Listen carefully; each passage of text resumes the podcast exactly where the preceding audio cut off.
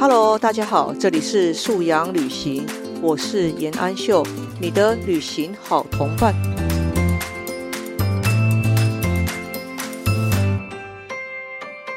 欢迎大家再次来到这个频道，我是严安秀，这里是素阳旅行。那我们今天要小小旅行一段的主题是什么呢？啊，今天想来跟大家谈一谈亲子共读。啊，这个题目其实是我某一次受邀演讲的主题哦。那我那一次演讲的听众们呢，是各学校的教育职工。那我们都知道，哦，有些爸爸妈妈、阿公阿妈哦，会愿意哈奉献自己的时间啊、体力，甚至是智慧哈，协助学校担任啊导护职工、班级职工，或者是图书馆职工哦。那不管志工是爸爸妈妈抽空担任，还是阿公阿妈抽空担任，哈，大部分都是家里有小孩，或者是曾经养育过小孩。那有一些志工在学校，甚至要担任说故事的志工哟。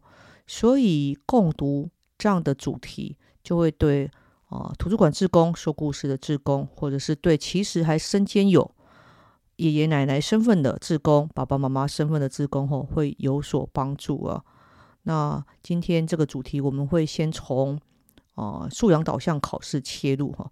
曾经在这个频道听过以前节目的朋友们哈，会知道啊有一个叫做素养导向考题是什么意思？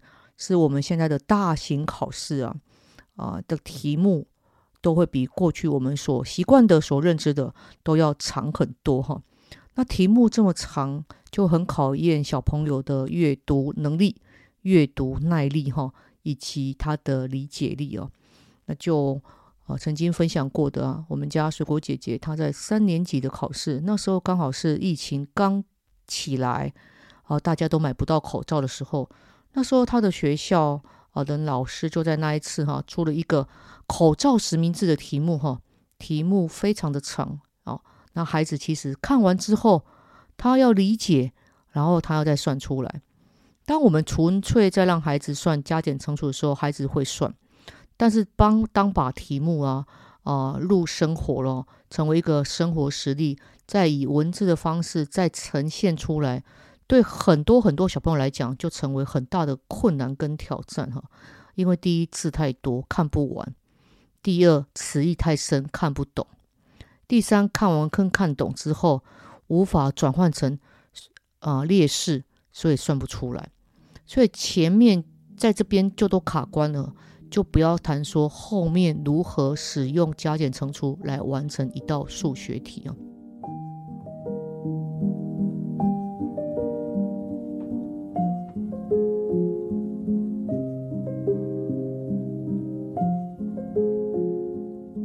那如果有在关心国中教育会考，就当年的高中联考，或者是有在关心大学学测，就是当年我们的大学联考，有在关心这类新闻的家长会知道哦，我们这几年哈这两大型升学考试哈的题目都非常的长。以今年的国中教育会考来看呢，啊国文科考试时间七十分钟，但是字数呢九千八百二十六字。表示孩子在每一分钟要阅读完一百四十字哦，当然，呃，其他科也是这么多哦。哦，自然科可能图表比较多吧，略略少一点，八千八。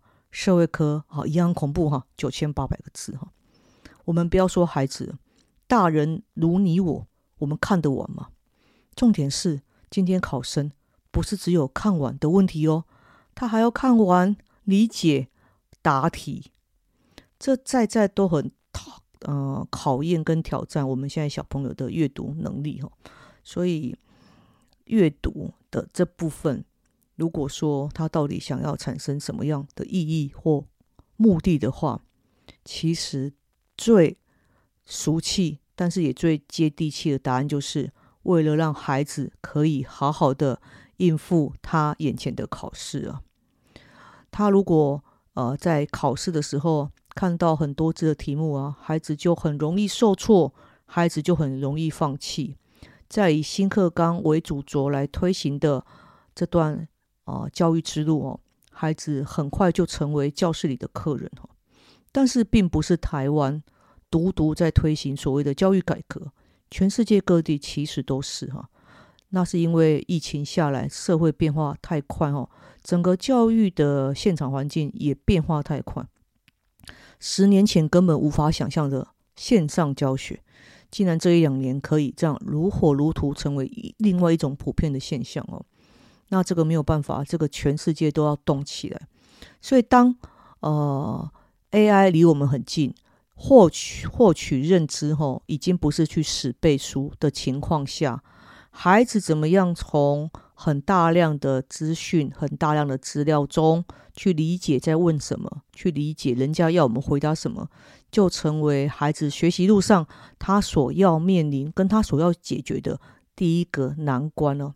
那这个难关，如果我们没有以提升孩子的阅读能力来作为他的武器的话，孩子很容易就会崩解哈。所以亲子阅读、亲子共读哈，什么时候开始？呃，比较夸张的家长可能从孩子还在妈妈肚子里就开始会念念书啊，念小书给孩子听，或者是会跟孩子说话。但是亲子共读这件事情啊，越早开始越好哈。甚至美国儿科医生说，六个月就可以开始哈。OK，那推亲子共读。啊，除非除了就是说我们刚刚讲到的，嗯，孩子的学习能力、孩子的稳定性啊，其实还有个更深层的哈，要给孩子信心跟安全感。因为亲子共读嘛，一定是有一个大人，他所信任的大人陪着他读哈，陪着他，陪着孩子共看一本书，或者陪着孩子来一起来讲一个故事，一起来听一个故事啊。爸妈的同在啊，是孩子最大安全感的来源啊。安全感有了之后，他的学习力、他的专注度、他的社会关系、他的人际发展，甚至他的语言表达，都会跟没有推行亲子共读的孩子来的好很多很多。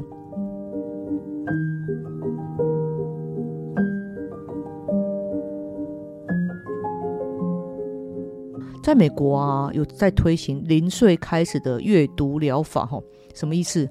在美国由儿科医生主导，哈，有百分之九十二个不正的儿科医师，哈，赞成早期的亲子共读，哈，会影响婴幼儿的发展，哈。那早期就家长就带着孩子共读或共看一本书的孩子，哈，他们的学习力跟专注度真的会比较好。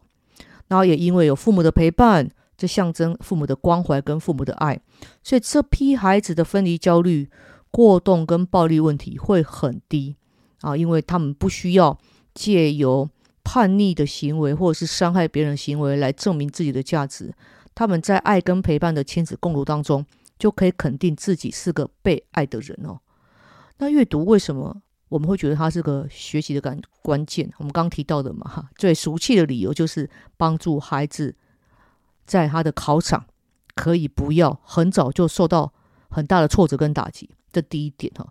第二个，孩子如果能习惯阅读，或在阅读里面找寻呃吸引他的书，或是他所想要追随的读呃作者，孩子的陪伴感就他就不用一定要有一个真实的同才来陪着他，他呢才能够开心的上学，或他才能够看重自己啊。很多青春期的孩子会过度的在意同才的评价，哦，常常都有患得患失啊的那种感受。但是一个长期就有阅读经验的小孩，哈，他的自尊自信会比较好，他也比较能够在书本里面找寻陪伴、找寻安慰、找寻鼓舞跟理解，而不用非得有一个同仁、有一个同学这样子陪着他啊，照顾他，他才会觉得自己是被需要的，哈。还有一个第三个就是应付 AI 未来哈，因为所有的资讯都可以在 Google 上找得到，机器人要记下所有的资讯比人类简单太多。那人类靠的是什么？就是创意跟啊遇到问题的解决能力哈。机器人要下指令，它才会去解决嘛。你没有给它指令，没有给它程式，它就呆住了。但机器人，你只要一给它指令，给它程式，它什么东西它记得牢，而且记得正确无误。那人类的优势就不是这个，人类的优势就是创意，跟人类的优势就是横向连接不同领域的呃呃重点，不同领域的讯息，可以来解决一个呃面向更大的问题。所以阅读会是学习的基础，那阅读力当然也就是学习可以文件进步的关键。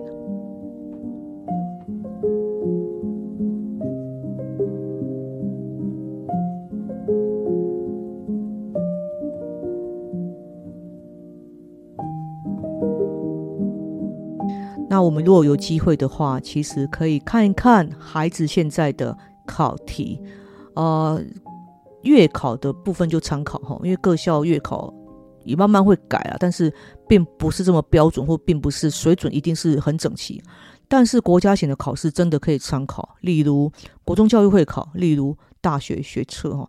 那如果家长有空去网络上都找得到哈，国中教育会考的题目哦，你就会知道。真的孩子很辛苦，因为第一文字很多，真的很多。呃，看了三行之后，看了全部之后，你还能记得前面在考什么？那真的是很厉害的能力。孩子如果上了国中才来练他的阅读力，那真的是远远不及哦。所以真的是越早开始越好啊。当然，可能有的家长会说：“诶，那现在呃时代这么进步啊，我们是否一定要自己陪着孩子读？我们不能放电子书给他看吗？”我们不能放音档给他听吗？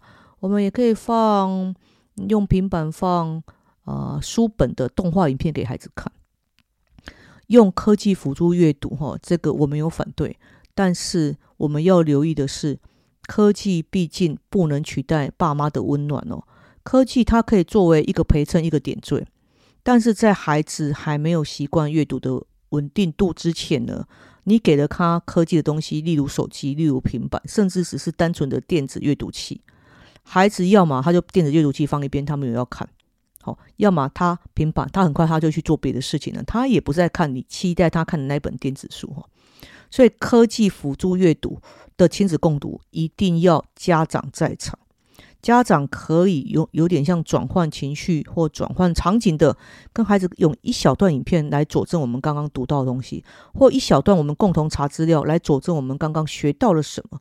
哦，但是他不可以，他或他不应该成为亲子共读的主轴。哈，科技辅助不能取代爸妈的声音跟爸妈的专注哦，这点我们可以来留意一下。那从呃。在婴儿时期的亲子共读，甚至到往后啊，青少年啊，哦，这段历程或是起点步骤有什么呢？啊，小孩子还在很小时候，婴儿时期，你可能父母在讲一本阅读给他听的时候，一本绘本给他听的时候，啊，父母可能要常常自说自话嘛，自己对空气演讲。哎呀，这朵小花怎么了？哎呀，那只小花豹怎么了？因为婴儿的 baby 他不会跟你互动，他也不会讲话，但他就会。诶，让你抱在怀里，然后看看着你的手指的图像，他会听。但是你说他没有学习吗？其实，在婴儿时期的大脑学习是很快速的哦。父母所有的语言都会成为他的素养。所以，父母在介绍一朵花的时候啊，这是一朵花，这是一朵黄色的花，这是一朵呃，很多蝴蝶喜欢飞来飞去在它旁旁边的花。在加强句子的时候。孩子也都会慢慢吸收这些文字语言哈，虽然是父母自说自话很累啦，父母要演得很累，但是这就是长期的投资，对孩子来讲都是有意义的。那等到孩子大一点了，我们就开始会说故事给孩子听，念给他听嘛。那常常都会有朋友跟我抱怨说：“哎，老师，他都很喜欢听同一本呢，我已经念了三十次了，他还是下次拿这本来。”我要跟大家讲哦，这个很正常。为什么？因为熟悉的书。熟悉的绘本，孩子很有掌握感，孩子也很有安全感哦。他知道下一页会出现什么情景，他知道翻过去会出现什么画面哦。那孩子或许在同样地方永远都是哈哈大笑，那也孩子或许习同在同个地方，他都习惯父母会提高音量啊，或者是做做鬼脸。这对孩子来讲是可掌握的，他会喜欢这样。好，这段时间就是我们会念故事给孩子听。那在孩子大一点，我们会刻意停留啊。我们知道孩子对这本绘本很熟悉的时候，我们故故意停在某两页，停留他，然后问他：“哎，接下来发生什么事？你可以跟妈妈说吗？那接下来发生什么事？你跟爸爸讲一下好不好？”刻意停留，适度的让孩子也参与进来，而不是只有听父母说哈。然后你跟他聊天的时候，你所以顺便确认他听懂多少。最重要是你开始慢慢引导他。可以陈述观点啊，你可以问他说：“哎，你对这件事的看法？你对那个小花豹这样做，你觉得怎么样？你觉得这块大石头掉下来会让谁受伤？你可以探寻他的观点。或许孩子会讲出跟书里同样走向的内容，那也没关系啊。那或许不是他的观点，他只是告诉你他所知道的事。但是试着让孩子说出来，每一点对他来讲都是一个往前跨进的进步。哦，他刚开始就说书里的情节，他慢慢的就会开始编不一样的情节，你就陪他编，就陪他演，然后适度的让孩子孩子更大说跟，哎，那现在接下来这这一段你来说给妈妈听，好，换你来说，父母慢慢后退，慢慢把角色放越来越轻。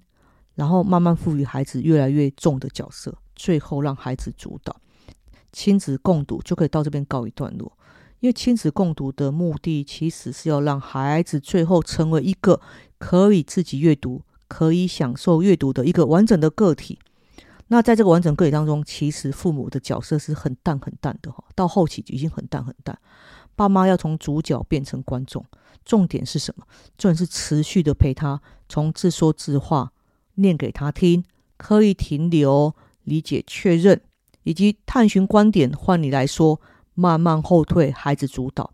从这样一段一段的步骤，持续的有耐心的陪他个三年、五年，甚至十年、十二年是五年，没有关系。孩子如果到青少年还愿意跟你亲子共读、亲子聊聊一本书，这样很棒。你们的亲子关系一定非常的令人羡慕，一定非常稳固哦。那亲子共读的材料很好，从书。绘本、游戏书哦，游戏书中找迷宫的也很好啊，亲子一起找迷宫啊，或者是书，你可能会舍不得画、舍不得剪，但是为了让孩子呃可以剪剪出他爱的句子或画下他爱的句子，报纸也很好，我觉得报纸也是个很棒的亲子共读的材料啊。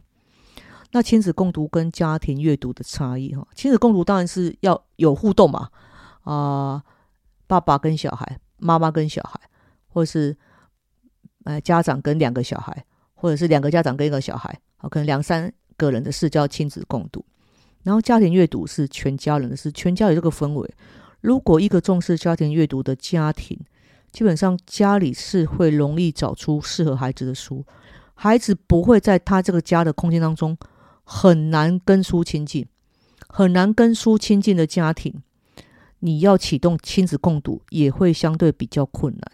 因为孩子的生活当中没有习惯有书，没有习惯有文字的载体、图画的载体，或者是故事的概念，你要叫他去靠近阅读，这个就很困难。所以，呃，营造一个让孩子可以取得书的环境，这个是啊，家庭阅读来启动亲子共读的第一步哦。那亲子共读可不可以你读我的，我读我的，你读你的，我读我的？当然可以啊。哦，你读你的，我读我的，然后。一段时间后，五分钟后，我们再彼此交流，这个也是一种共读的模式哈。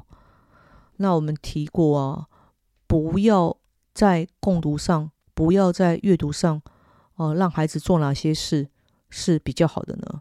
当然啊，第一，你不要放任孤单嘛，你不要全家人都在划手机，还只有小孩自己一个人在看书，他一定会无法接受的啊，他会觉得妈妈、爸爸你们都在追剧，你们都在玩手游。你们根本就是比较看重手机，你却叫我去读书，我才不要哦。亲子共读的起点是在于爸爸妈妈有良好的身教跟有良好的示范，这个才会成为亲子共读启动的有力的利基哈。爸爸妈妈在孩子心目中，你跟书是什么样的关系，你才会影响跟建构孩子跟书是什么样关系，所以。亲子共读或者在家庭里面阅读，不要放任孩子孤单哦。然后第二个，不要指定书籍范围嘛，你不要限制他啊。这二十分钟读三十八页哦，这样子很不快乐啊。阅读如果成为一个锱铢必较的哦，每读两页就很痛苦的那种工作，那就真的不要读了，那就干脆去运动、去打球、去下棋都好，不要让读书变成一件这么讨厌的事情哈。然后也不要过度追求成效，比如说你就很急要把这个套书。讲完，就是那孩子如果很喜欢第二本，就说不行不行，今天一定要读第三本，不要这样的过度追求成效。要记得一件事哦，在亲子共读当中，重要的不是读完几本，重要是那个过程啊，你跟孩子共同经历了什么，经历了一个故事的美好，经历了几张图片的可爱，经历了你跟他对话之间，他你发现他的吸收，他的成长，这才是亲子共读的价值，而不是。啊，像赶绩效的一样，今天读完一本，下礼拜读完一套，接下来怎么样？要去跟人家比赛？没有哈，千万不要这样。所以一样的啊，也是不要催促跟比较，不要觉得说别人家好像读到什么了，我们家怎么还在看漫画？这个其实会蛮破坏亲子和谐的哈。自己的孩子有自己的节奏，父母只要专心的面对他的节奏，帮他加油，陪他成长，这样就可以了。还有最后一个啊，不要让孩子养成，哎，亲子共读就是妈妈你陪我，哎，你不陪我我就不要读，这个叫做养成依赖。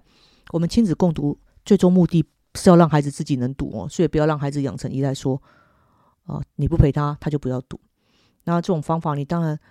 要跟孩子演啊！你要跟他说：“哎，那个妈妈去上个厕所，两分钟就回来。这两分钟你先往下看三段，好，类似像这样。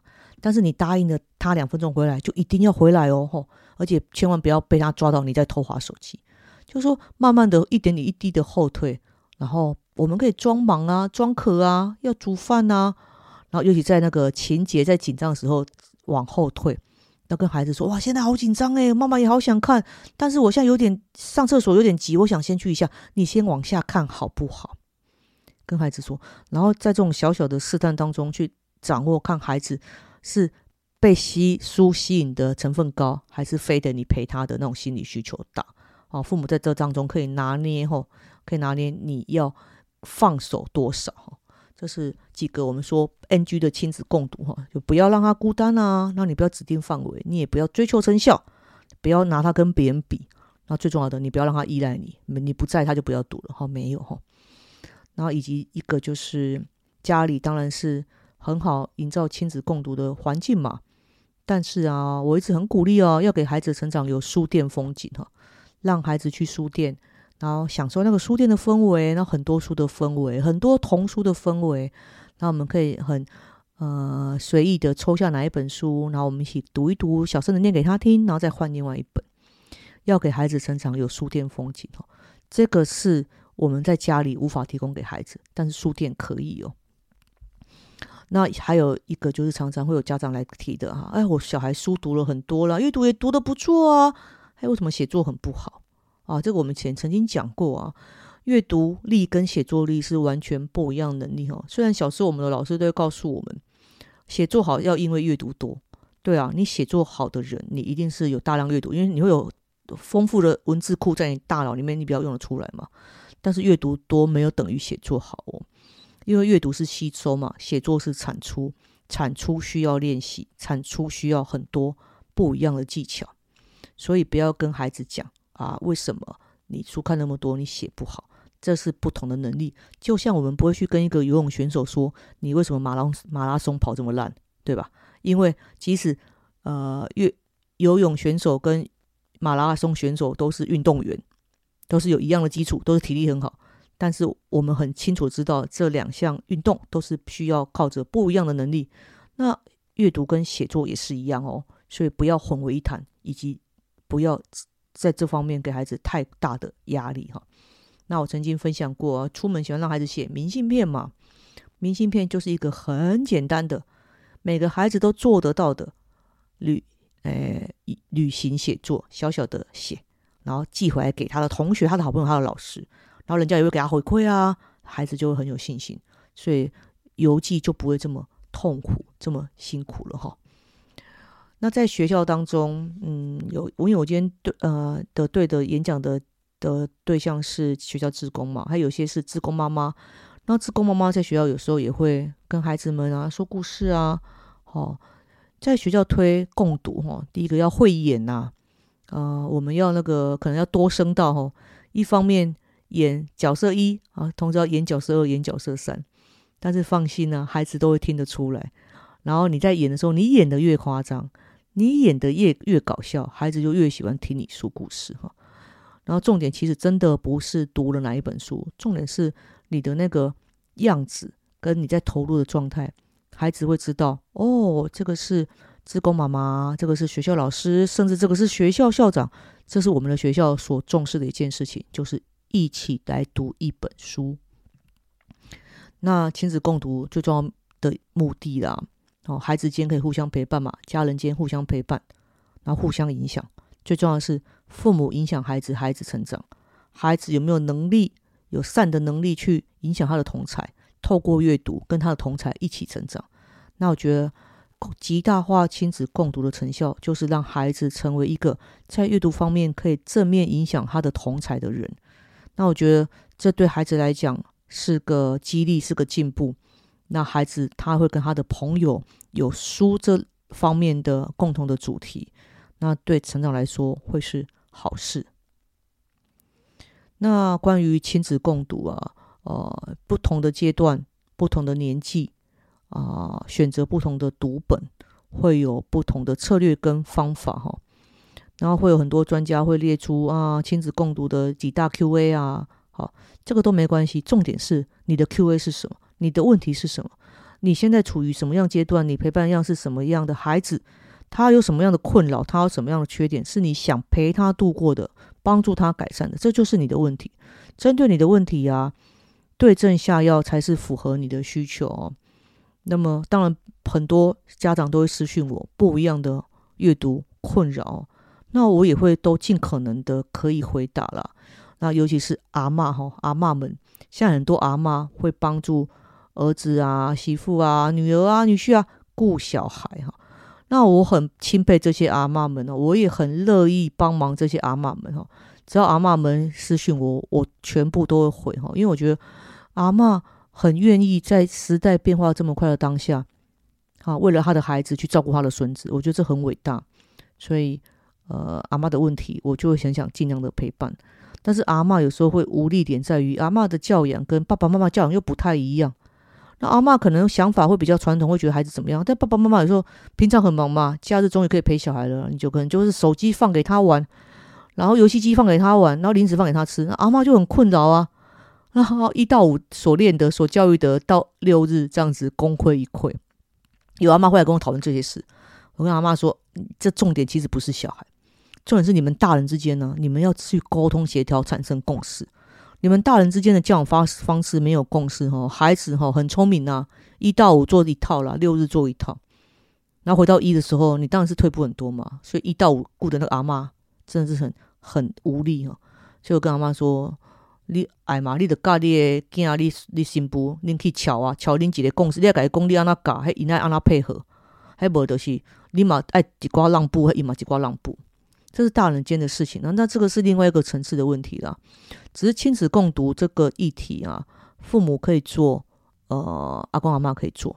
那阿公阿妈呢，就不要太过奢求他，呃，唱作俱佳，然后有什么技巧可以什么的哈。我觉得老人家很愿意陪孩子共读一本书，即使只是念念故事，我们其实都要心存感恩哈。孩子是我们的，所以那个教养的。变化跟丰富哈，我们怎么样让孩子更投入在阅读这件事？我认为是爸爸妈妈的责任，而不是阿公阿妈的责任哈。这一点是呃，刚好是演讲完，然后有有一些听众跟我互动啊，有感而发了，所以这边一起啊谈一下。那关于阅读这件事，我在当母亲很重视，我在当老师的时候也很重视，我现在在当校长的时候也很重视。那我有一个很俗气的理由，就是我不希望我的学生。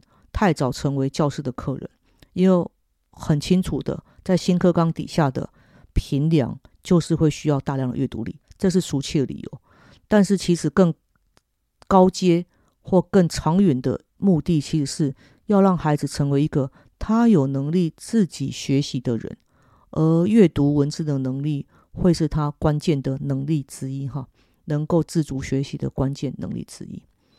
那有任任何问关于亲子共读的问题，或任何家庭阅读的问题，假设你有任何想法啊，你可以在粉砖上私讯我，或者是就留言在 Pocket 这边的底下。那有机会的话，我们还可以再来多聊一聊。那我们今天节目到这边，那我们就期待下次再见喽，拜拜。